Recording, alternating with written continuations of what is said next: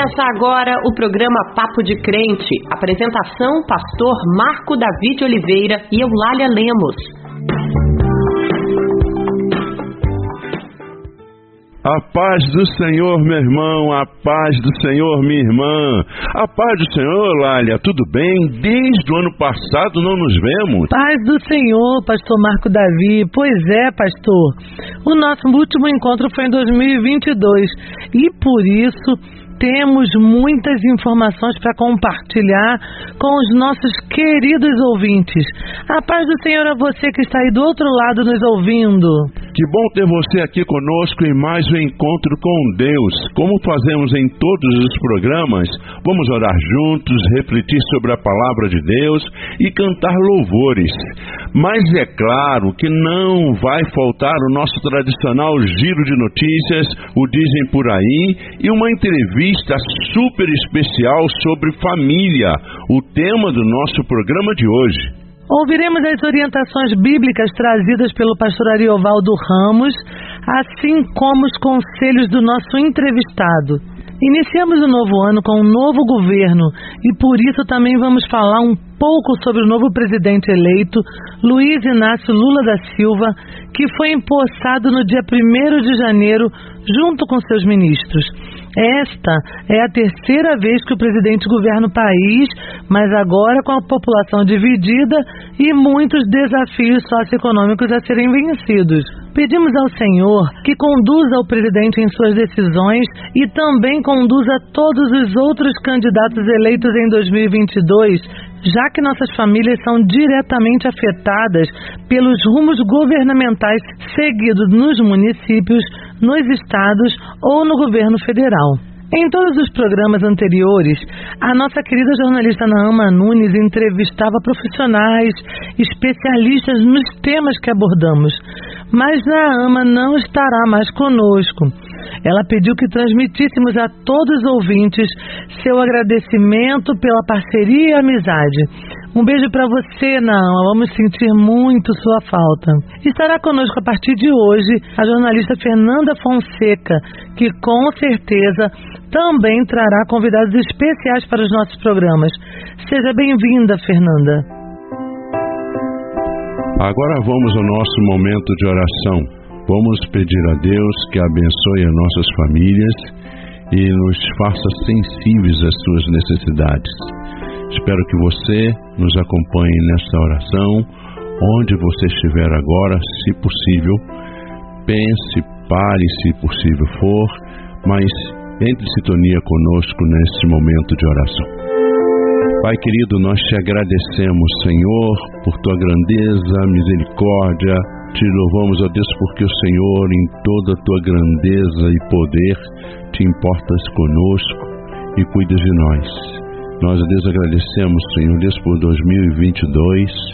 Te louvamos, ó Deus querido, pelo ano que passamos, anos de lutas, sim, mas te louvamos, ó Deus querido, porque entramos agora em 2023 com a certeza, Senhor, que o Senhor continuará conosco como sempre. Obrigado, Deus, por nossas famílias, Senhor. Deus, nós queremos pedir por todas as famílias do Brasil. Nós temos tantas famílias, Deus, tantas famílias, Deus, assim, na pobreza, na miséria, nas ruas, sofrendo. E temos, ó Deus, famílias que não estão passando por problemas financeiros ou miséria ou coisa parecida, mas que, ó Deus, necessitam cada vez mais da tua intervenção. Pai, em nome de Jesus, tome conta de todas as nossas famílias, as famílias dos ouvintes, ó Deus, que estão conosco, guarda-os, ó Deus, proteja o Senhor e que este ano seja um ano de prosperidade, de crescimento e um ano a Deus de bênção. Nós oramos agradecidos em nome de Jesus. Amém e amém.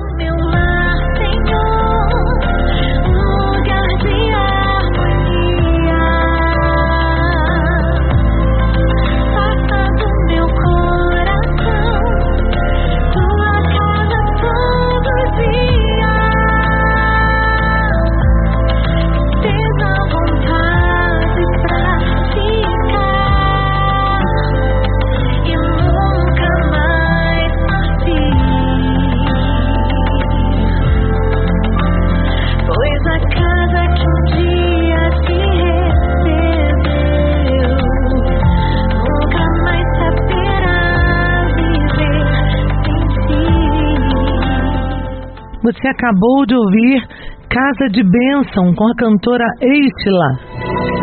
Todos nós fazemos ou já fizemos parte de uma família.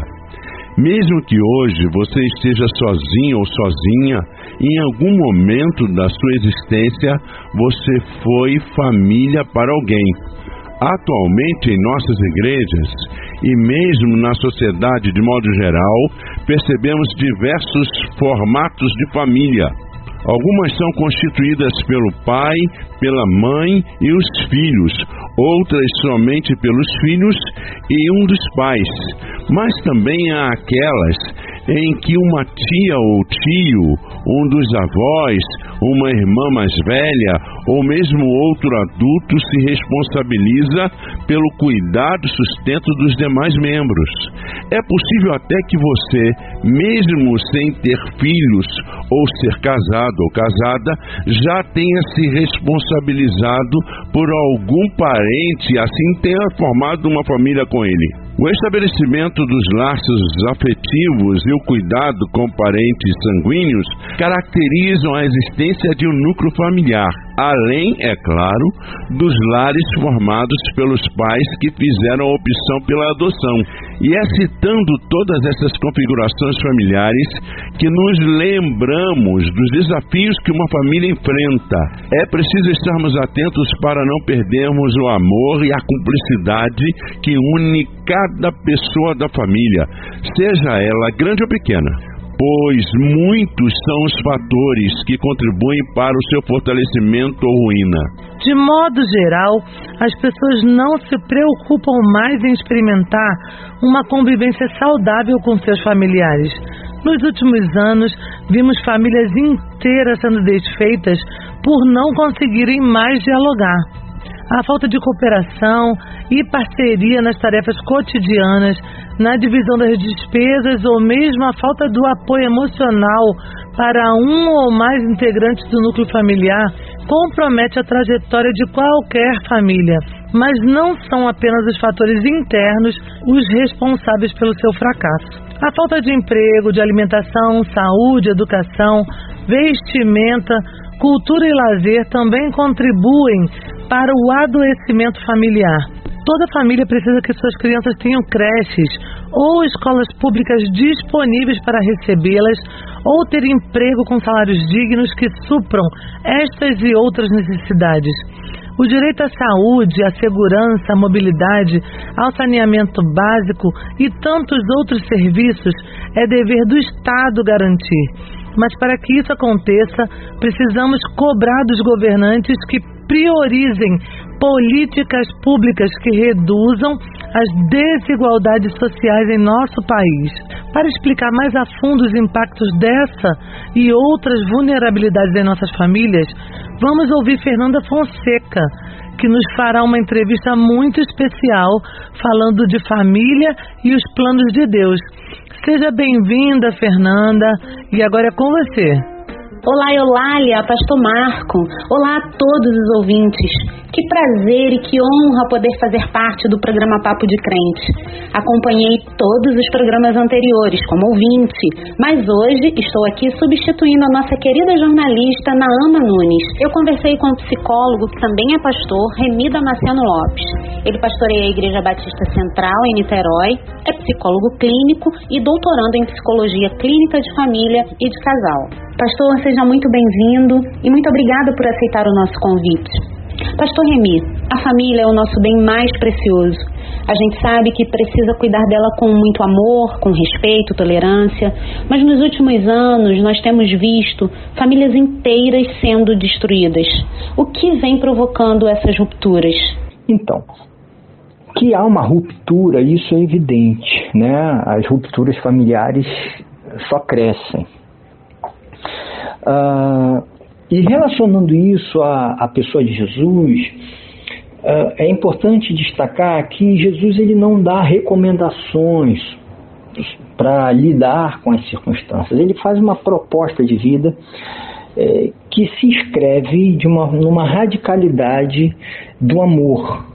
Na intencionalidade de fazer o bem ao outro, de olhar para o outro e intencionar o bem, uh, tendo um olhar de profunda graça, de misericórdia sobre as tentativas, erros e os caminhos de cada um de nós. O que a gente vê na família de hoje é, é, o exato oposto dessa perspectiva proposta por Jesus, aliás, na sociedade contemporânea.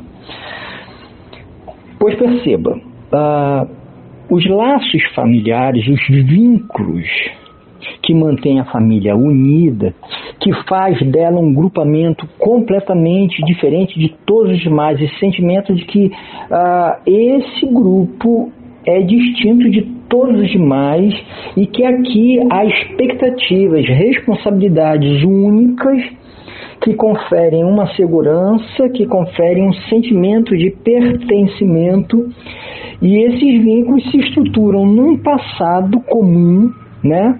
Há uma origem familiar comum que a gente se reporta, há um, um reforçar desses vínculos no tempo presente, é, nas relações atuais de, de trocas de afeto, cuidado, e numa perspectiva de futuro. Há projetos comuns e individuais que fortalecem esse vínculo familiar. Uma postura que é, que é extremamente fragilizadora é, aos vínculos e quaisquer vínculos, não só na estrutura familiar, como qualquer outro grupamento, é a postura narcisista, porque todo mundo precisa fazer investimento em si. Numa certa medida, o narcisismo é necessário. O problema é que uma postura narcisista eleva isso, exponencializa isso, a ponto de ignorar o outro. E o outro vira é, objeto de produção do meu bem. E isso me impossibilita de olhar para o outro na intencionalidade de produzir bem ao outro. Esse investimento no outro absolutamente fundamental na construção dos vínculos. É absolutamente fundamental. Já que o senhor citou o narcisismo, né, que é a valorização excessiva do eu, que alimenta o egoísmo, o individualismo, como sendo uma prática decisiva nesse processo de ruptura familiar, eu estou entendendo, pastor, que infelizmente as famílias evangélicas também deram lugar a essa vivência egoísta, né, provocada pelo narcisismo. É isso mesmo? Se as famílias evangélicas vivenciassem a proposta de Jesus, eu diria que elas seriam extremamente fortalecidas, porque elas permitiriam esse olhar para o outro, esse interesse de perceber os caminhos do outro de uma forma muito nítida e, e intensa. Mas não é isso que a gente vê. Ao contrário, as famílias evangélicas, é, se imersas num discurso fundamentalista, que enxerga o mundo sob uma ótica do certo e do errado, muito claro, numa perspectiva moral que codifica, que cria códigos, códigos muito claros sobre o modo correto de ser, de viver, que cristaliza uma, uma cultura, uma tradição familiar e religiosa. Essa estrutura fragiliza os vínculos. Porque um vínculo familiar, como qualquer outro, ele é, é a sua força, ela é proporcional à sua flexibilidade. Um vínculo forte precisa ser flexível o suficiente para é, admitir a diferença, para é, acolher caminhos que alterem o projeto familiar inicial previsto que possa contestar, questionar a história familiar, que possa é, propor novos modos de se relacionar na construção atual dos vínculos. E uma perspectiva fundamentalista, ela endurece esses vínculos. É, ele fica pouco flexível, porque a pessoa tem que defender, pensar, agir de uma determinada forma. Isso fragiliza. Então, é, a vivência do amor, né, nesse olhar para o outro que permite repensar caminhos, repensar histórias passadas e repensar as, o, o modo de se relacionar hoje, fortalece os vínculos familiares. Porém, o enrijecimento típico de muitas estruturas evangélicas, de famílias evangélicas, isso é, compromete a, a estabilidade dos vínculos familiares. Pastor, para finalizar a nossa entrevista, eu quero te perguntar quais outros conselhos, recomendações o senhor pode deixar para os nossos ouvintes, para aqueles que querem fortalecer, restabelecer os laços familiares que foram perdidos nos últimos anos. Eu considero a, a, a proposta do Evangelho absolutamente extraordinária, contemporânea e com muita possibilidade de produção de vida. E eu acredito mesmo que o grande desafio é conseguir olhar para o outro e enxergar o outro, porque você só ama se você enxerga o outro. Se você vê quem é o outro, qual é a sua necessidade. E esse é um desafio absurdo na construção dos vínculos, conseguir olhar para o outro. E aí a gente poderia falar um monte sobre família com relação a isso. Um monte de coisas porque é preciso olhar para o outro, desconsiderando o que é falado na igreja, o que é falado na herança familiar, no, no que você alimentou toda a vida sobre o outro, sobre as expectativas, é, quase que compromissos de realização próprios da família. Quando você olha para o outro, você abre caminhos e julgo que esse, essa proposta de Jesus de amar o próximo e sob um sentimento de misericórdia, de graça, ele impacta é, favoravelmente todas as relações e particularmente as familiares. Agora isso exige é, algumas mudanças de mentalidade. A primeira é uma ruptura das idealizações todos nós idealizamos família, não só família, como eh, os vários grupamentos, a gente idealiza. Isso é próprio do primeiro movimento. Só que a maturidade exige uma desilusão eh, saudável e interessante. Então a gente precisa romper com a ilusão familiar.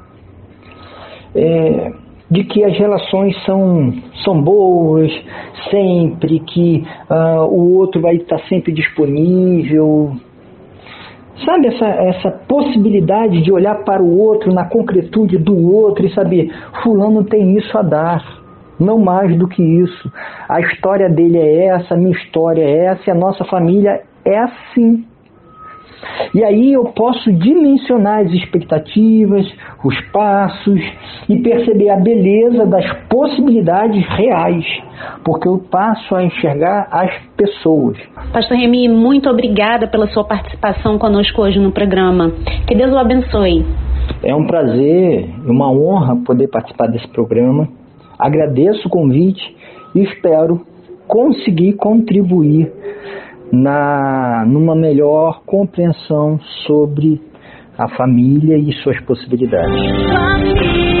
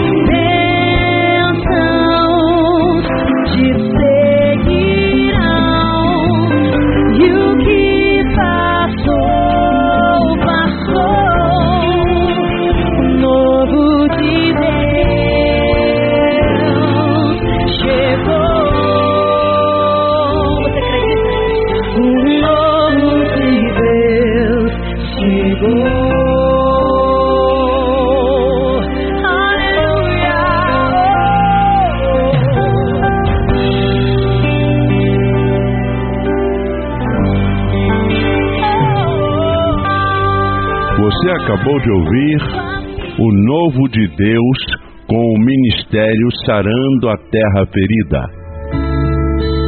Olá, pastor Ariovaldo Ramos. Como é bom ouvir os conselhos de Deus para o seu povo.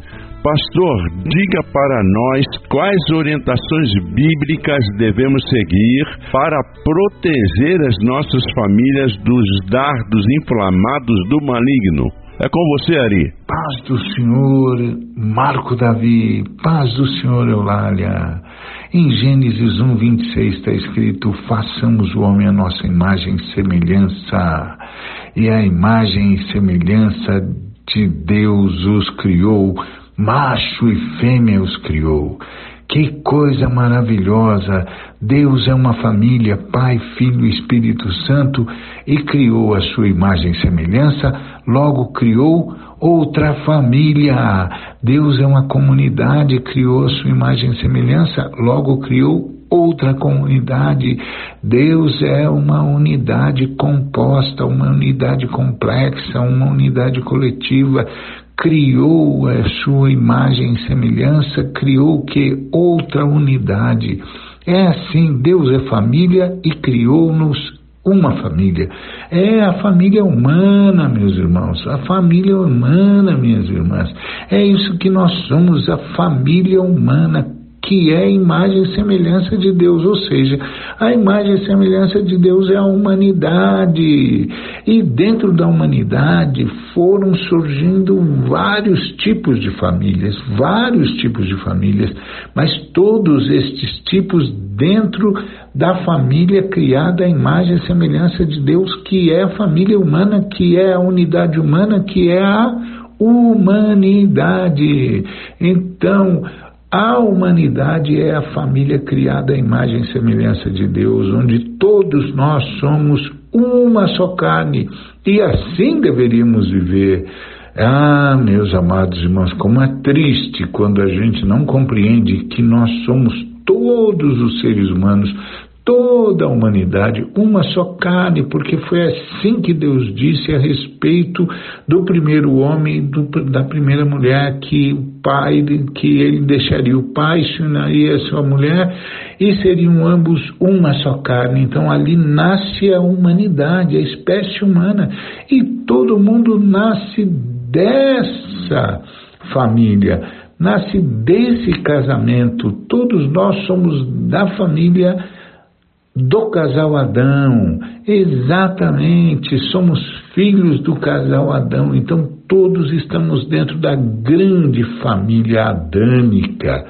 E dentro da família adâmica a gente foi constituindo vários tipos de famílias que têm conotações culturais, têm conotações de toda ordem, mas o importante é nunca, nunca, nunca perder a ideia da família, a ideia de que somos da família adâmica e que deveríamos nos proteger, nos cuidar, ao invés disso falhamos fragorosamente, tem gente que passa fome, tem gente que não tem onde morar, tem gente em desespero, mas a gente, a gente também nasce numa família menor dentro da família humana e a gente tem de tratar a família humana como trata a família menor e a família menor tem de ser o lugar de aconchego, de amor a Deus acima de todas as coisas, de amor ao, ao próximo como a si mesmo e tem de ser o exemplo para a nossa vida na humanidade, que é a grande família humana, que é a grande família adâmica, que é a família à imagem e semelhança de Deus.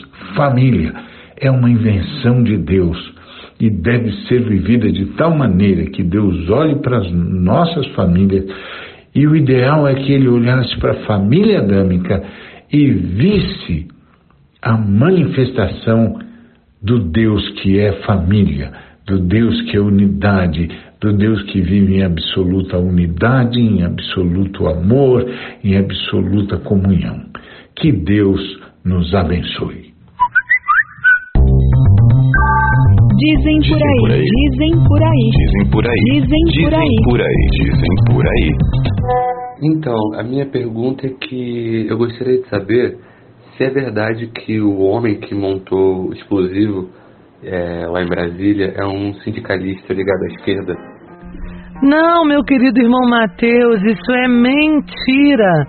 George Washington de Oliveira Souza, de 54 anos, foi autuado por terrorismo. Ele é apoiador do ex-presidente Jair Bolsonaro. Circulou nas redes sociais publicações afirmando que ele era um petista infiltrado e fotos dele ao lado de aliados do presidente eleito Lula. Tudo isso é informação falsa. A publicação ainda afirma que ele faz parte do sindicato da Petrobras, mas a alegação é desmentida pela Federação Única dos Petroleiros e pela Petrobras em nota que diz que ele não é funcionário da empresa. Segundo a Polícia Civil, ele confessou o ato e disse ter tido motivação ideológica. Ele é um apoiador do ex-presidente e foi do Pará para Brasília com o objetivo de participar de atos realizados no quartel-general do Exército.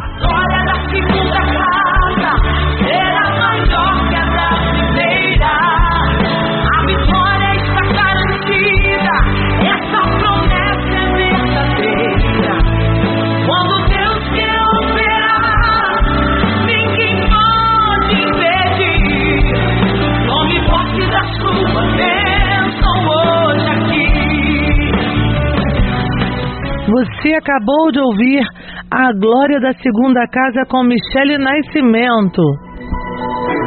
Apesar do orçamento aprovado durante o governo do ex-presidente Jair Bolsonaro não garantir o pagamento do valor de 600 reais do Auxílio Brasil, que deve voltar a se chamar Bolsa Família a partir de 2023, o atual presidente Luiz Inácio Lula da Silva garantiu que o pagamento seja feito e já tem calendário para este ano os pagamentos serão feitos nos últimos 10 dias úteis de cada mês, seguindo o mesmo padrão adotado em 2022, de acordo com o número final do NIS do beneficiário. A conta de luz segue sem cobrança adicional em janeiro de 2023. Desde 16 de abril está em vigor a bandeira verde, que não gera taxa extra para consumidores. A Agência Nacional de Energia Elétrica, a ANEEL, anunciou no final do mês de dezembro de 2022 que a conta de luz seguirá sem cobrança extra em janeiro de 2023. A agência manteve acionada a bandeira tarifária verde, que não acrescenta custos às tarifas dos consumidores de energia com base no seu consumo mensal. O preço da gasolina subiu na última semana de dezembro, mas fechou o ano com queda de 25%. Depois de atingirem um pico em meados do ano, os preços dos combustíveis foram beneficiados por cortes nos tributos promovidos pelo ex-presidente Jair Bolsonaro, que buscava a reeleição. Tributos federais foram cortados e uma lei reduziu o imposto sobre circulação de mercadorias e serviços, o ICMS cobrados pelos estados sobre os combustíveis. A partir de 2023, esse cenário pode ser alterado. Isso porque a isenção dos tributos federais foi programada para terminar em 31 de dezembro de 2022, ao final do governo Bolsonaro. É brincadeira, não é? Muito obrigada a você por nos acompanhar em mais um programa Papo de Crente. Que o ano de 2023 seja repleto de muito amor, respeito e parceria. Desejo também ao novo governo que consiga fazer do nosso país um lugar mais justo e feliz. O Papo de Crente é uma iniciativa da Frente de Evangélicos. Fique agora com a bênção do meu colega, pastor Eduardo, da Igreja Nova Vida em Jaconé, Saquarema, Rio de Janeiro. Até a próxima semana. Fiquem com Deus. Que o Senhor te abençoe e te guarde. Que o Senhor resplandeça a luz do seu rosto sobre ti. Que o Senhor tenha misericórdia de ti que o Senhor sobre ti levante o seu rosto, que o Senhor te dê a paz. Você ouviu o programa Papo de Crente.